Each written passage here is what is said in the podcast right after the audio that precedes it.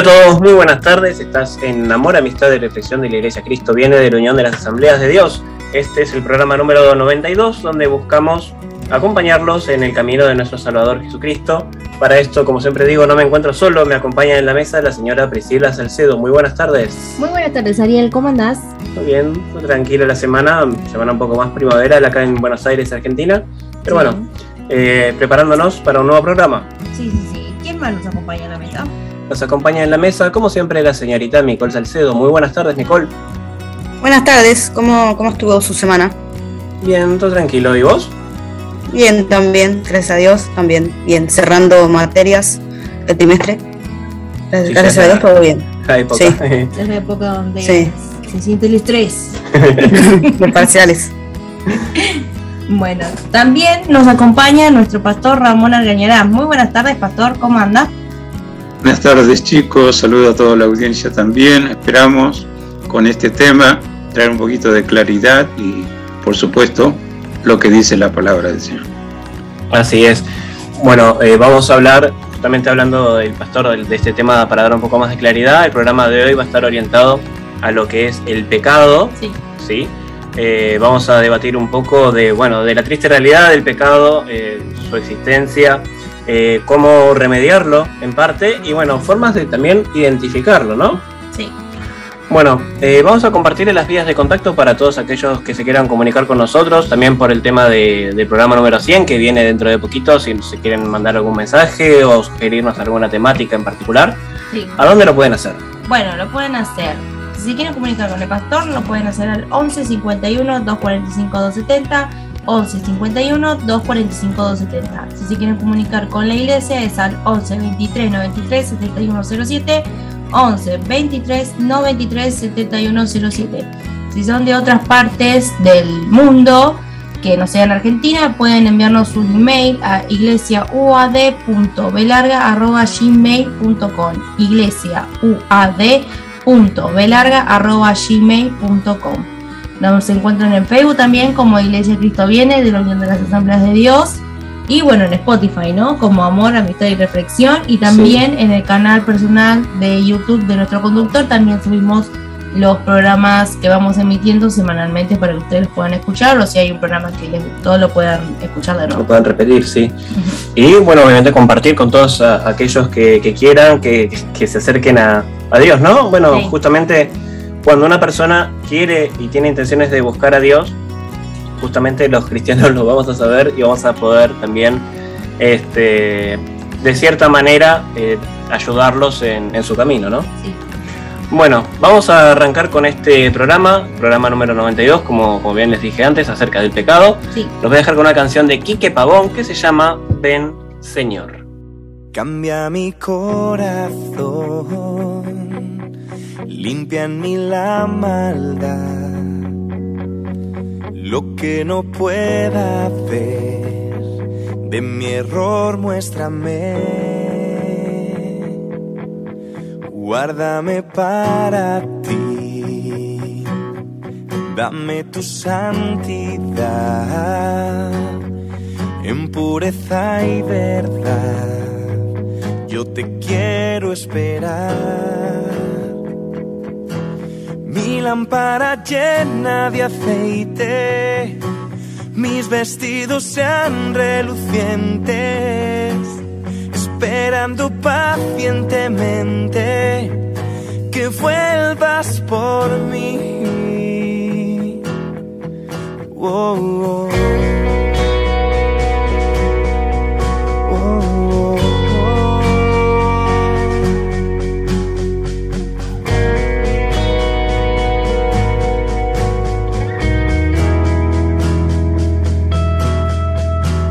Mi corazón, limpia en mí la maldad, lo que no pueda ver, de mi error muéstrame, guárdame para ti, dame tu santidad,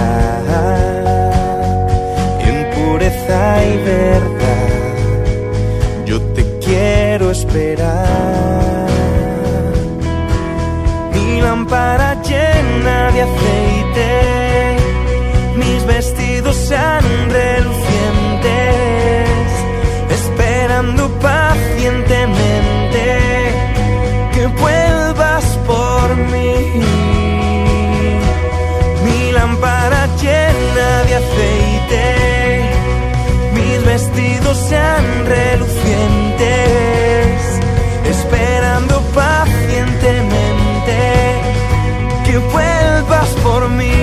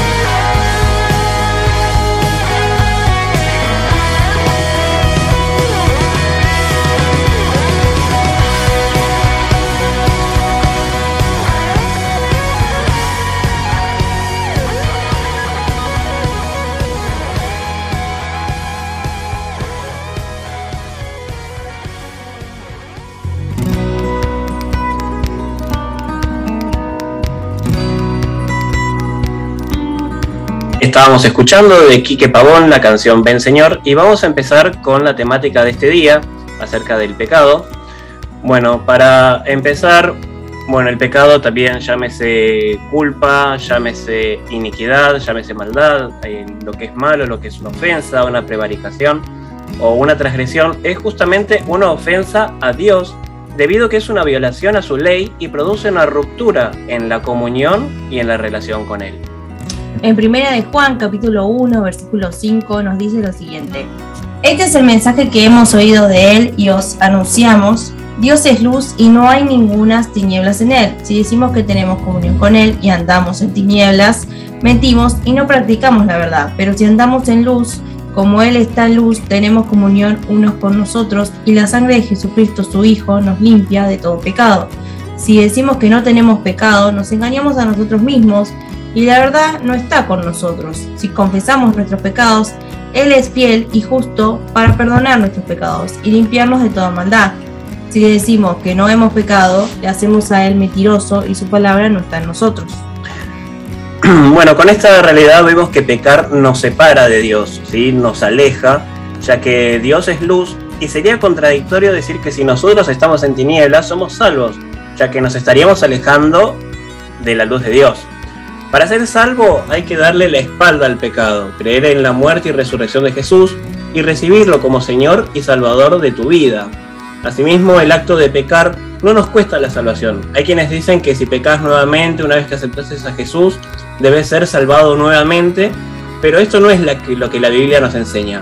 Cuando David pecó, no se sintió con gozo, porque se había rebelado contra Dios, tal como vemos en Salmo 51.12, que dice, vuélveme el gozo de tu salvación y espíritu noble me sustente. Aun cuando él había cometido adulterio y era responsable de la muerte de un inocente, y aunque fue castigado por su pecado, Dios lo perdonó y amó cuando se arrepintió delante del Señor. Esto es algo muy importante a destacar. No es que el cristiano no peca. La diferencia está en que el cristiano sabe que está pecando y quizás el acto que hizo en su pecado no lo disfruta, porque bueno, justamente los que, lo que Satanás nos da son como promesas vacías o nos da gozos instantáneos, pero justamente el Espíritu Santo de Dios es el que nos identifica de decir, no, mira, esto no, no es así, o terminaste de, cometer tu pecado, bueno, hay gente que, que roba y que después siente remordimiento, eh, este es el punto de, quiebre en, todo este tema, ¿no? No es que el cristiano no peca, el cristiano sabe que está pecando y justamente tiene ese sentimiento de remordimiento, ese sentimiento de culpa. De culpa. Si uno persevera en el pecado puede perderse la seguridad de la salvación. No es que el cristiano no comete pecados, como habíamos repetido, somos humanos, no somos perfectos, perfecto es Dios, el cristiano busca no perseverar en el pecado, no encuentra pleno gozo en pecar y se arrepiente, siente culpa. Dios nos está perfeccionando nuestro paso por la tierra y la perfección cristiana nos espera en la patria celestial. Tal señala Primera de Corintios, capítulo 15, versículo 54, que nos dice, y cuando esto corruptible se haya vestido de incorrupción y esto mortal se haya vestido de inmortalidad, entonces se cumplirá la palabra que está escrita, sórbida es la muerte en victoria. De esta manera quedamos unidos a Jesús en la salvación y somos transformados y perfeccionados de una manera progresiva, como indica 2 Corintios capítulo 3, versículo 18. Por tanto, nosotros todos, mirando a cara descubierta como en un espejo la gloria del Señor, somos transformados de gloria en gloria en la misma imagen como por el Espíritu del Señor con estos últimos pasajes podemos observar que estando en el camino de Dios y dándole la espalda al pecado, Dios nos perfecciona. Y lo que es opuesto a esto, si, si llevásemos una vida pecaminosa, indiferente y sin remordimiento, nos corrompemos. Y no solo nosotros, sino que corrompemos nuestro entorno también. Entonces podemos afirmar que el camino del pecado corrompe la obra de Dios. Esto último que nos estaba comentando, que no solamente nos corrompemos nosotros, sino que también corrompemos a, nuestro entorno, es lo que clásicamente o culturalmente se, se conoce como la mala junta. Si sabes que tenés alguna persona o un grupo de gente en la esquina de tu casa, en la esquina de tu barrio, que están todo el día tomando cerveza o pasa alguien e intentan robar y vos te acercás a esas personas, es como que tu espíritu mismo también se empieza a corromper porque como están habituados a estar en la oscuridad, te termina llamando de cierta manera y justamente no solamente están corrompidos ellos, sino que ahora también te estás empezando a corromper vos. Entonces es importante a, destacar esto último que nos estaba eh, compartiendo, porque realmente sucede. Esta situación de corromper la obra de Dios justamente nos separa y nos aleja del Creador, ya que al herir su creación también lo estamos hiriendo a Él. Y de seguir en este camino cada vez se hace mucho más difícil una reconciliación con Dios. El pecado hace que el propio humano entre en conflicto hasta consigo mismo y no llega a conocerse plenamente, por lo cual va a ser muy difícil que logre conocer quién Dios espera que sea. Si a causa del pecado no podemos amarnos ni siquiera a nosotros mismos, difícilmente podremos eh, amar a nuestro prójimo, porque recordemos que nosotros fuimos creados a su semejanza y al alejarnos de sus caminos nos dejamos de asemejar. Y Dios creó al hombre por amor y no lo deja abandonado a su suerte y así le promete la salvación. Sí, Jesucristo es el reconciliador entre Dios y el hombre, ya que por medio de él los seres humanos podemos recuperar la amistad que teníamos con Dios y que perdimos a causa del pecado. Esta reconciliación consiste en restaurar las primeras relaciones que existían entre Dios y el hombre y muchas veces el pecado es el principal divisor entre humanos y humanos también, ya que con un camino corrompido no llega a buen destino, ¿no? La reconciliación con Dios también es un camino en el cual debemos buscar la luz. justamente apartándonos de las tinieblas, apartándonos del pecado y de todo lo que nos atrasa. La dinámica reconciliadora justamente va por este camino, puesto que en la medida que el ser humano tenga claro quién es y, y a qué está llamado, indefectiblemente volverá a su mirada a Dios y alcanzará la felicidad para la que fue creado, ¿no? Dios Ajá. quiere que nosotros seamos salvos, no quiere que nosotros eh, caigamos en las tinieblas. Obviamente no, no quiere que nosotros estemos corrompidos y como, como bien dijimos antes, no es que por pecar uno pierde la salvación. El problema está en si uno sigue recayendo, recayendo, recayendo y como que no acepta que tiene quizás un problema, no acepta que, que lo que hace está mal y no busca ni siquiera solucionarlo. Hay gente que vive en el pecado y piensa que Dios todo lo perdona y lo va a perdonar siempre no, no pasa tampoco por ese lado. Sí, Dios es mi- misericordioso, sí, Dios te perdona, pero sí, Dios quiere corregirte, sí, Dios quiere eh, encaminarte a que tengas una vida saludable. Claro, Dios perdona ese pecado, pero perdona con la intención de que lo- no lo vuelvas a cometer. Ujú. Pastor, Sí, eh, repasando un poco la voz del profeta Ezequiel y en lo referente al tema que tomamos hoy, claramente una pequeña porción que leo y es como una síntesis del pecado. Eh, la cita se encuentra en Ezequiel 18 desde el versículo 23 que dice, ¿quiero yo la muerte del impío? Dice Jehová el Señor. ¿No vivirá si se apartare de sus caminos? Mas si el justo se apartare de su justicia y cometiere maldad, o hiciere conforme a todas las abominaciones que el impío hizo, vivirá él. Ninguna de las justicias que hizo le serán tenidas en cuenta por su rebelión, con que prevaricó y por el pecado que cometió, por ello morirá. Y si dijereis, no es recto el camino del Señor, oíd ahora, ¿no es recto mi camino? ¿No son vuestros caminos torcidos? Apartándose el justo de su justicia y haciendo iniquidad, él morirá por ello. Por la iniquidad que hizo, morirá, y apartándose el impío de su impiedad que hizo, y haciendo según el derecho y la justicia, hará vivir su alma, porque miró y se apartó de todas sus transgresiones que había cometido, de cierto vivirá, no morirá. Hay una síntesis sobre lo que se comenzó diciendo sobre el tema del pecado existe el pecado. Y si uno llega a decir en la tosudez de su pensamiento, no, eso del pecado pertenece al pasado, es para meter miedo a la gente. La Biblia dice claramente, si decimos que no hay pecado y que no tenemos pecado, es como afirmar Dios es mentiroso. O como Habacuc, muy, muy, muy santo, este, muy lejos está de la sociedad que yo veo y que transpiro y que sufro, que no puedes ver lo malo que se hace. Así le habló Habacuc a Dios, hasta que Dios le hizo entender. Y lo primero que le hizo entender, mira Habacuc, yo sé dónde están mis hijos, grabate esto y escribí esto. El justo por la fe vivirá, y si retrocediere, no agrada a mi alma. Más claro imposible. Hay pecado. Y aunque no nos guste, los que estamos en el camino del Señor, somos pecadores arrepentidos y convertidos.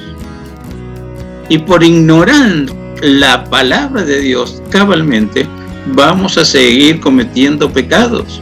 Por eso también la Biblia dice, si confesamos nuestros pecados, él es fiel y justo para perdonarnos, para limpiarnos de toda maldad. Pero hay que practicar eso de hablar con Dios. Y de una forma tal, como David lo dice, siempre toco este versículo del Salmo 139, cuando en su oración Dios le dice, eh, David le dice a Dios, examíname, oh Dios, y ve si hay en mi corazón transgresión, si hay camino de maldad, y líbrame. Está diciendo, ayúdame. Pablo lo dice a su manera también. Veo una ley en mi forma de ser que va contra lo que Dios quiere que sea. No puedo sacar esta ley. Es un hecho. Hay pecado en la sociedad donde vivimos. Nosotros no debemos practicar el pecado, porque claramente la voz del profeta Ezequiel dice, no se tiene en cuenta ninguna de las justicias que hizo. Cuando dice justicia, todo lo bueno que hiciste, todo lo bien que te portaste, no te alcanza para redimir una transgresión o un pecado.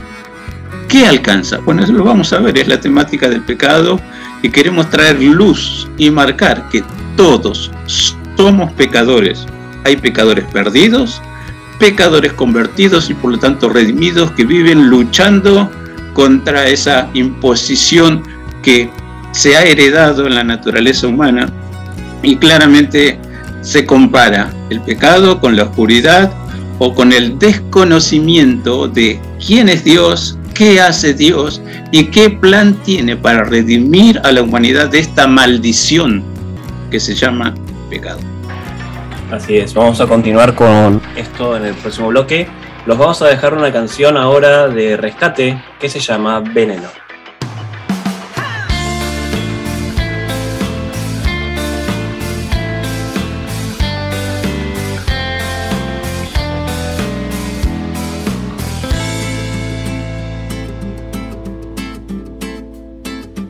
Es una pulseada Es una batalla nueva cada día. Uno siempre cree que el mal está afuera. El mal es mi carne y eso me envenena. Aguijón la carne, esa es mi condena. Y no parece veneno, basta el corazón. Siempre necesito de tu antídoto. Y esto resbala sin frenos. Basta el corazón. Siempre necesito de tu antídoto. Tu perdón. Tu perdón. El bien que deseo me cuesta lograrlo. El mal que no quiero viene sin llamarlo. Uno siempre cree que el mal está afuera. El mal es mi carne, esa es mi condena. Aguijón la carne y le doy pelea. Y no parece veneno,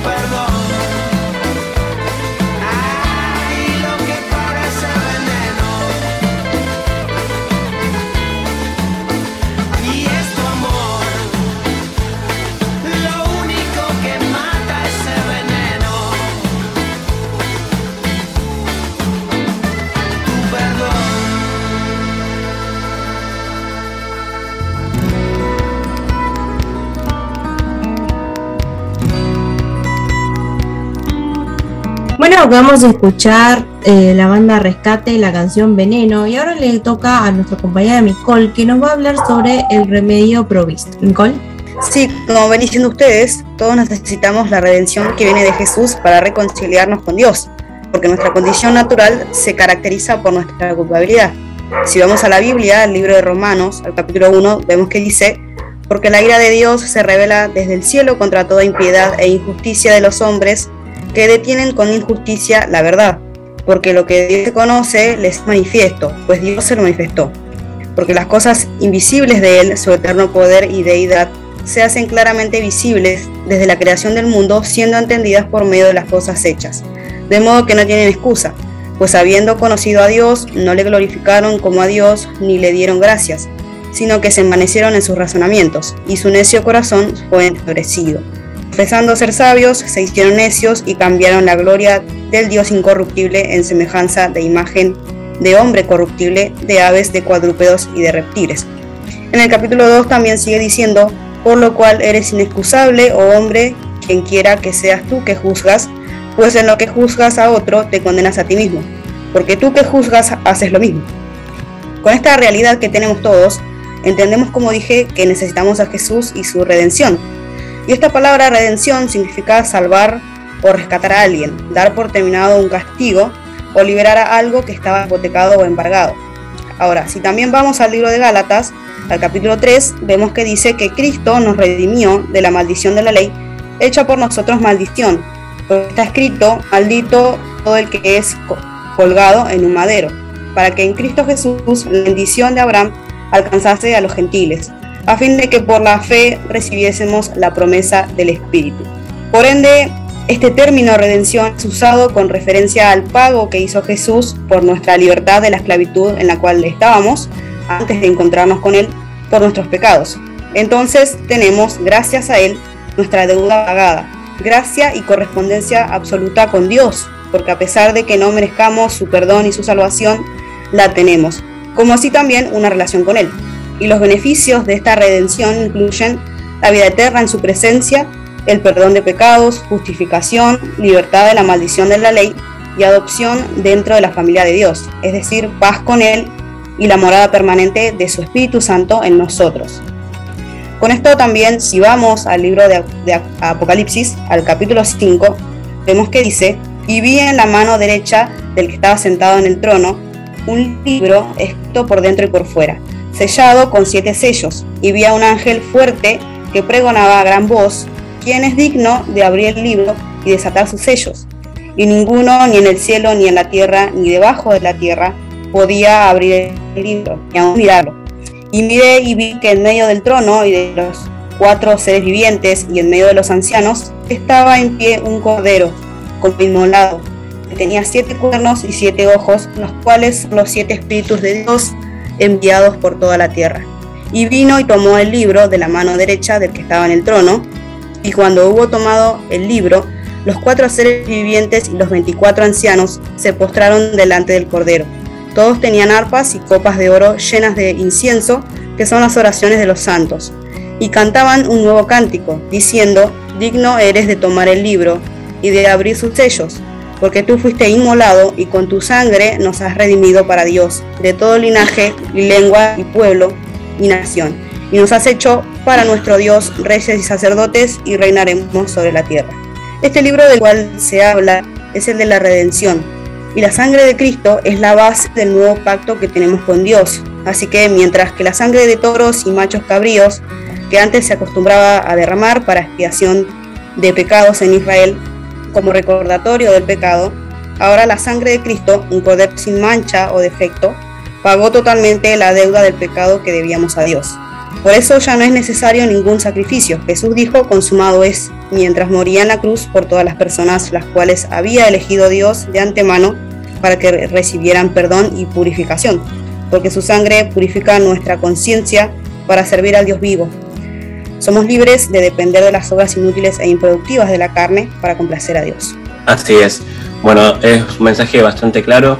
Eh, justamente el remedio provisto a todo esto es que justamente Dios atravesó la cruz para el perdón de nuestros pecados, para también vencer esta, este, este, esta maldición y bueno, encaminarnos en lo que es justamente su camino, ¿no? Su camino de, de salvación. Pastor.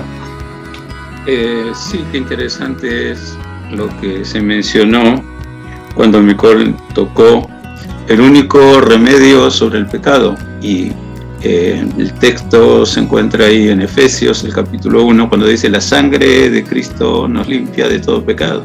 Mirar a la cruz. Ahí está la provisión de gracia necesaria para que nos libremos de la maldición de la fuerza que genera el pecado para seguir ligado a él y seguir practicando el pecado. Fuerza se expulsa con una fuerza mayor. Bueno, la fuerza mayor está provista por la cruz del Calvario.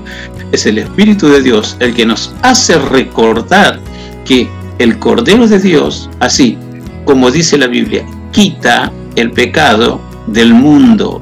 Es un acto de fe, creer que en ese cruento pero vital sacrificio del Cordero de Dios está la provisión divina para ser perdonados, para ser rescatados y tener la fuerza necesaria para que de antemano el Espíritu de Dios nos ponga en aviso cuando se presenta la oportunidad de seguir practicando lo que se deja por amar al Señor y por estar en el camino del Señor.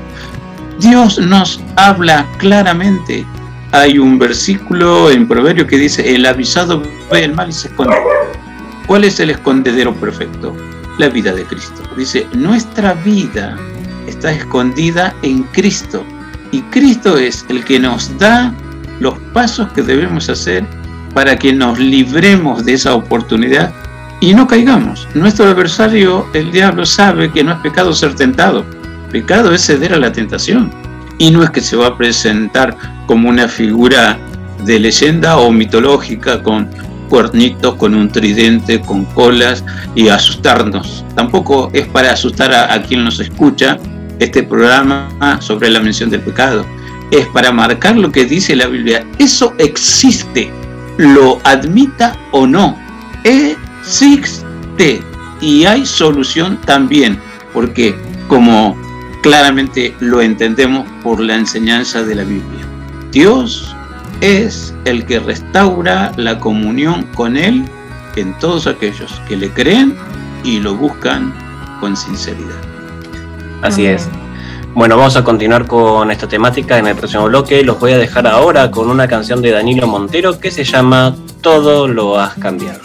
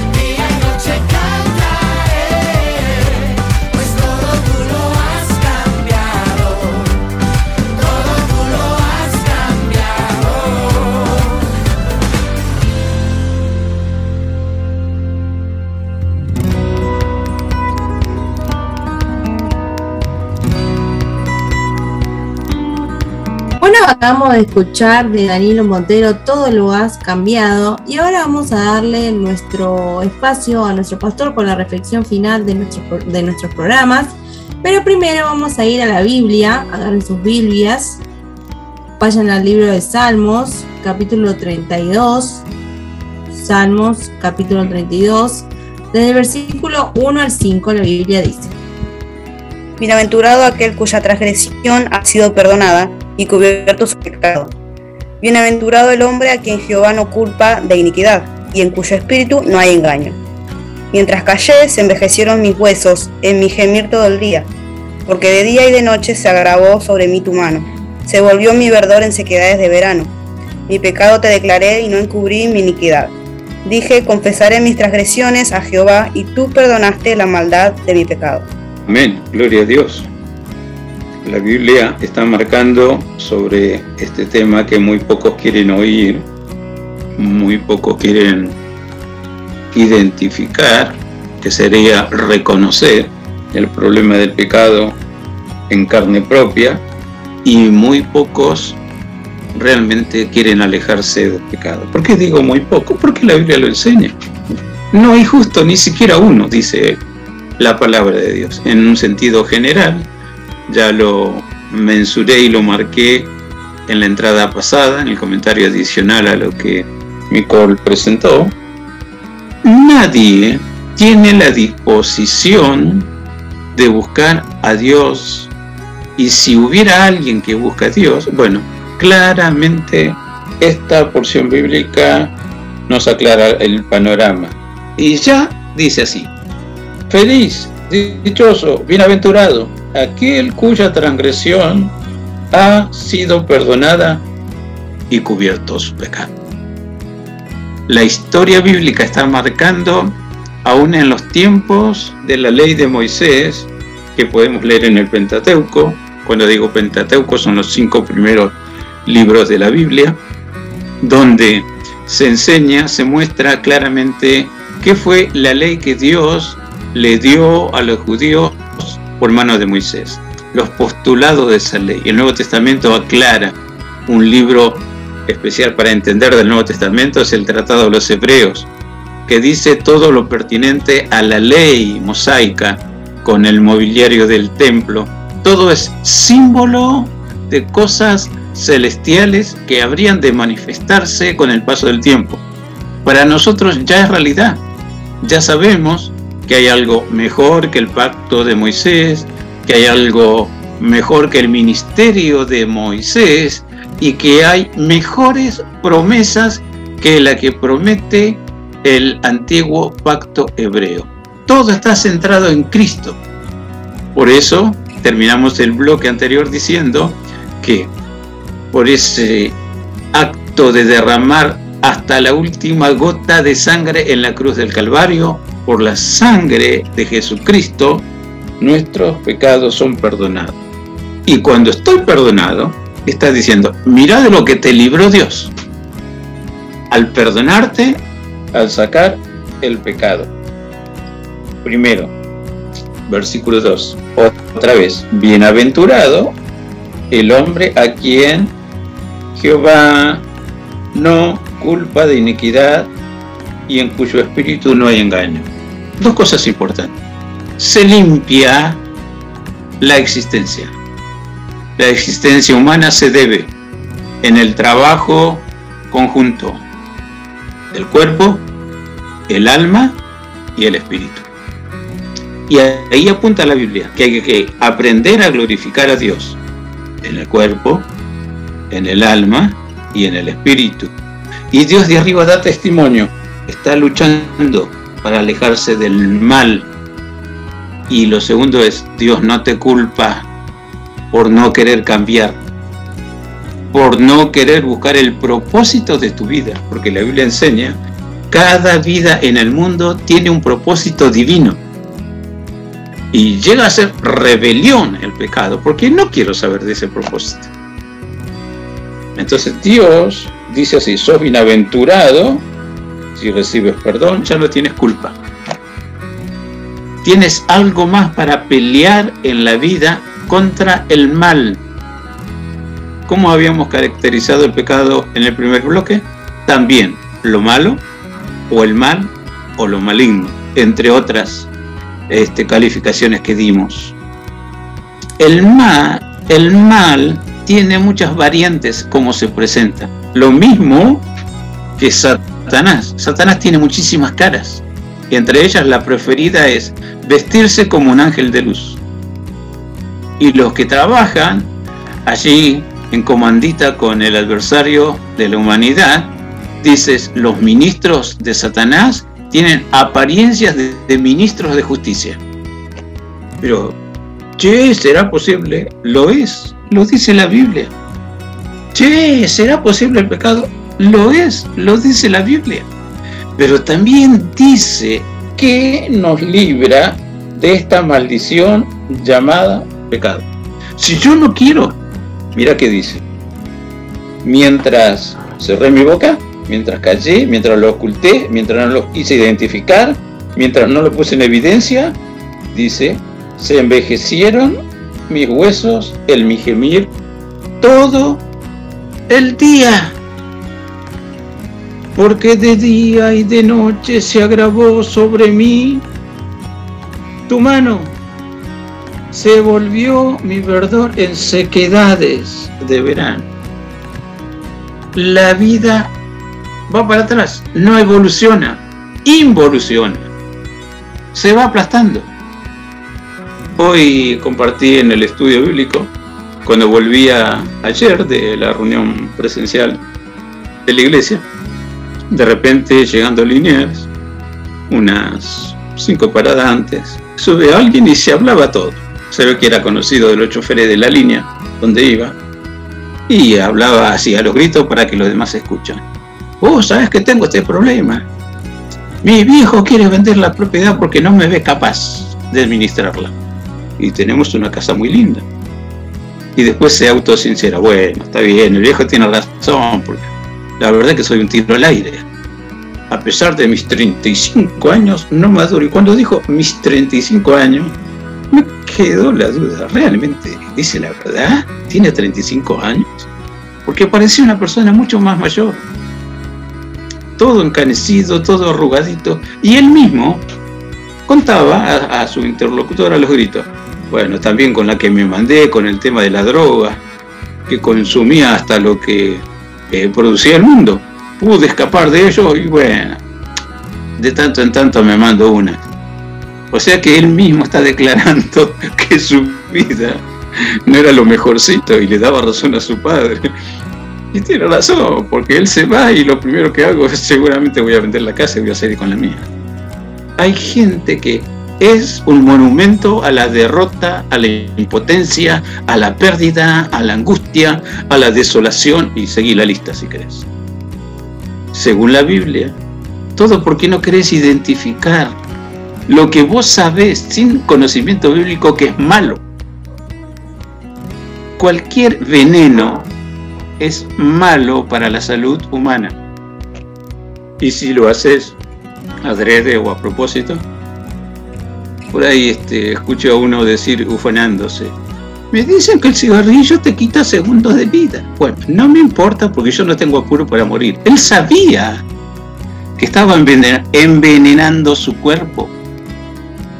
Tuve la oportunidad de hablar con alguien que eh, le hablé porque dijo, gracias a Dios tengo para mis puchos mientras Dios me dé salud y trabajo, yo voy a gastar en lo que quiero mi plata que me gané.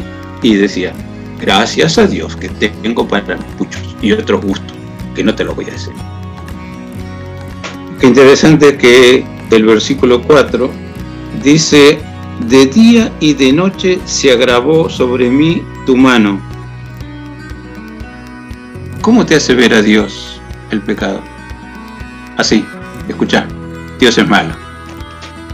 ¿Por qué permite que a mí me pase esto? Como aquel pesimista que estaba mirando un partido de fútbol, un estadio rodeado de 60.000 simpatizantes como él, pasa una paloma y le dejó el regalito ahí en la ropa. Y el pesimista empezó a los gritos, pero ¿por qué a mí? 60 mil personas y justo yo la ligo. Parece que me gané el premio del pecado. Todo me afecta a mí. Y hasta la mano de Dios se retrajo. No me quiere bendecir. Claramente, la Biblia dice, lo único que causa división entre la mano de Dios y nosotros es el pecado.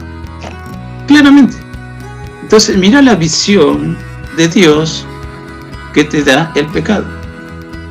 Y dice, se volvió mi verdor en sequedades de verano. Todo para atrás. Pero qué gloria hay cuando llegamos al versículo final de esta porción que hemos leído. Mi pecado te declaré y no encubrí mi iniquidad. Dije, confesaré mis transgresiones a Jehová y tú perdonaste la maldad.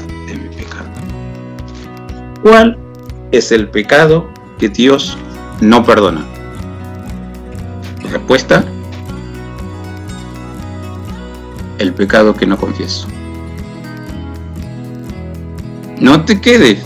Dios sabe, Dios conoce. Sí, Dios sabe y Dios conoce.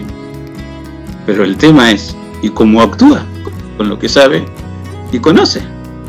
¿Quiere seguir con una mirada sesgada en cuanto a Dios? ¿O quieres empezar a tener una mirada adecuada de Dios?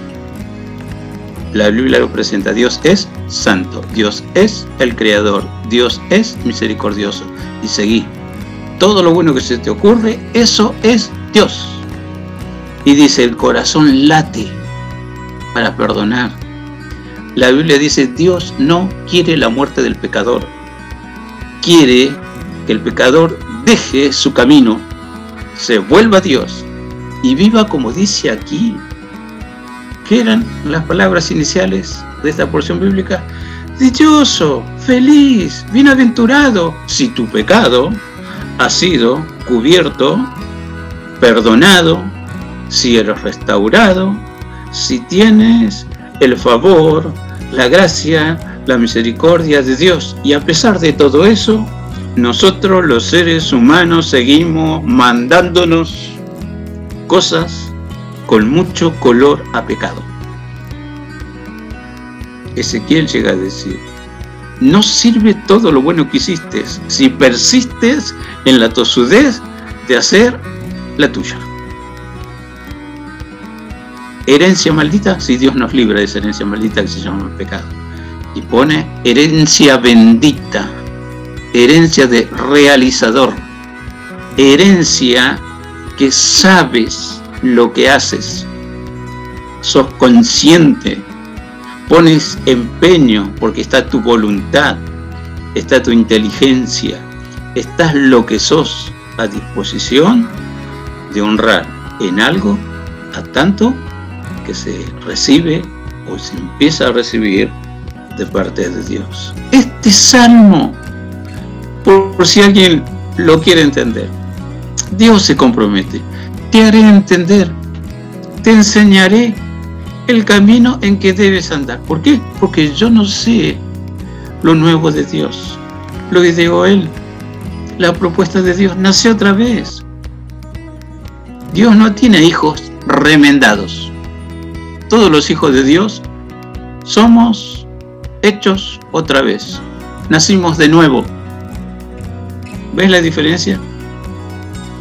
Cuando tienes con que se te rompe algo, no lo arreglas, lo tiras, me compro otro. Pero cuando no tienes mucho, se te rompió algo y tratas de restaurarlo, lo arreglas.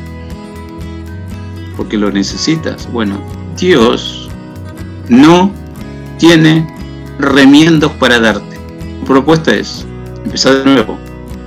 Solo lo intentaste. No salió como quisiste. No salió como esperabas. Ahora conmigo, yo te ayudo, yo estoy con vos. Fuérzate, sé valiente. Y Dios promete, promete en la Biblia muchísimas cosas. Ahí apuntamos. ¿Conoces a Dios? Estamos en la fe. No conoces a Dios, Entonces, vamos a clamar juntos. Prometimos el programa anterior que íbamos a incluir una oración por las necesidades, pero el principal, lo principal, la necesidad más urgente a que deje de ser necesidad y sea transformada como una herramienta de gratitud, de alabanza y de servicio. Es esta. Solucionar el problema que aparta la mano de Dios para bendecir. Y a partir de ahora, después de la oración, de tu sinceridad delante de la presencia de Dios, que puedas hacer como un, un tal Esdras en el Antiguo Testamento que comprobó que la buena mano de Dios estaba sobre él.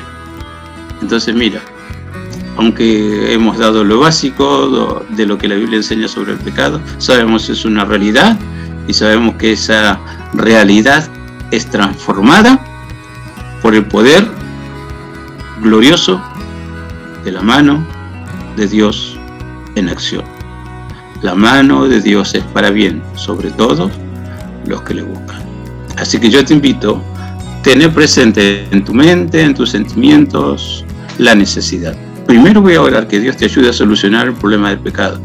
Y si oras conmigo, entonces repite esta oración de pedir perdón, pedir capacidad para a esa herencia maldita del pecado y tomar lo nuevo que viene de lo alto por pura gracia, por pura misericordia y comprueba, como la Biblia enseña también, que ciertamente el bien y la misericordia te seguirán todos los días de tu vida hasta que estés en la casa de Dios, allí en los cielos, para vivir eternamente con Él. Oramos, papá querido, gracias por este momento de escuchar de tu palabra y saber que ya hay solución para el problema del pecado. Perdona no haber entendido que todo ser humano es pecador Perdona tanta arrogancia. Perdónanos, límpianos. Confesamos nuestros pecados ahora. Y decimos, te necesitamos. Ayúdanos a mirar a la cruz. Esa cruz histórica donde Jesús, como el Cordero de Dios, fue inmolado, derramando hasta la última gota de su sangre para proveer la salvación gratuitamente a todos aquellos que creen. Ayúdame a creer. Como una vez alguien exclamó, ayuda a mi incredulidad. Y vaya cuando estamos en la disposición de solicitar tu ayuda.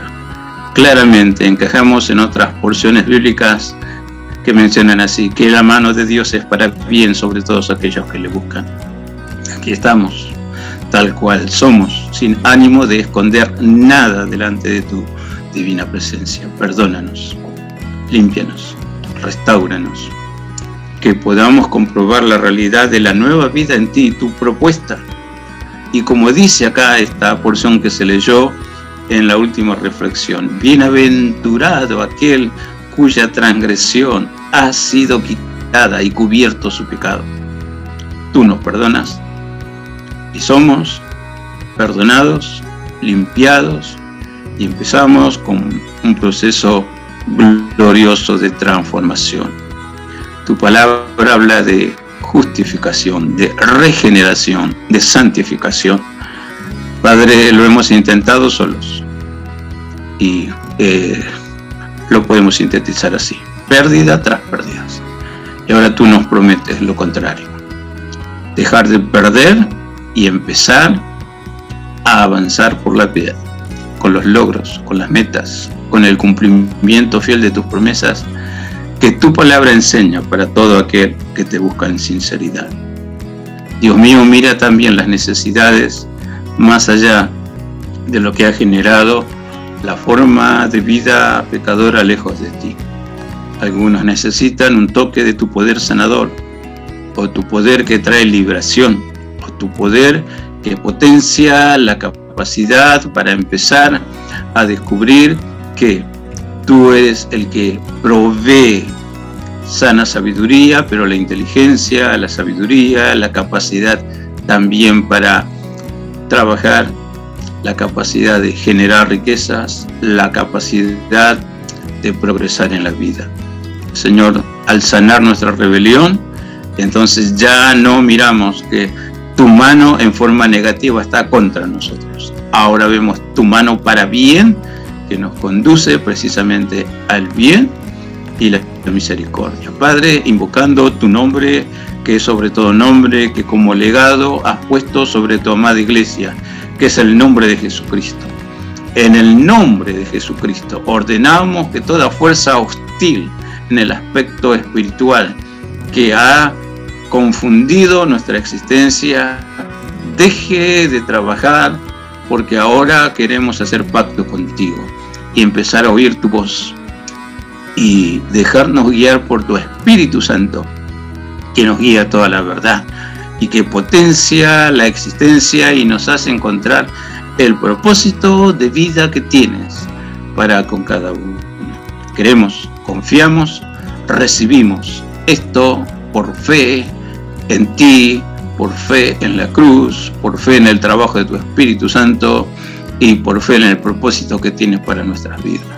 Señor, ayúdanos a descubrir la razón de esa existencia. Lo pedimos humildemente, creyendo y aún agradeciendo por lo que has hecho, por la palabra que has enviado y por estas nuevas bendiciones de estar en tu santo, bendito y glorioso camino. Señor, queremos seguir amándote y seguir buscándote con todo nuestro corazón.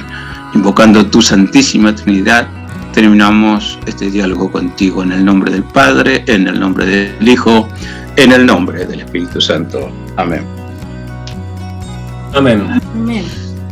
Bueno, vamos cerrando este programa. Sí. Vamos despidiéndonos entonces de, de todo el equipo. Hasta la semana que viene, Nicole. Dale, hasta la semana que viene. Que tengan una linda semana. Gracias igualmente. Gracias igualmente. Hasta la semana que viene, Pastor. Bendiciones para todos, que realmente, como estamos esperando en estas horas, lluvias naturales, que haya también lluvias de bendiciones sobre cada uno. Amén. Amén. Hasta la semana que viene, Pipi. Hasta la semana que viene, Ani. Bueno, los voy a dejar con una última canción, también para la reflexión de este programa, de esta temática. Los voy a dejar con una canción de Puerto Seguro que se llama Un Encuentro. Hasta la semana que viene.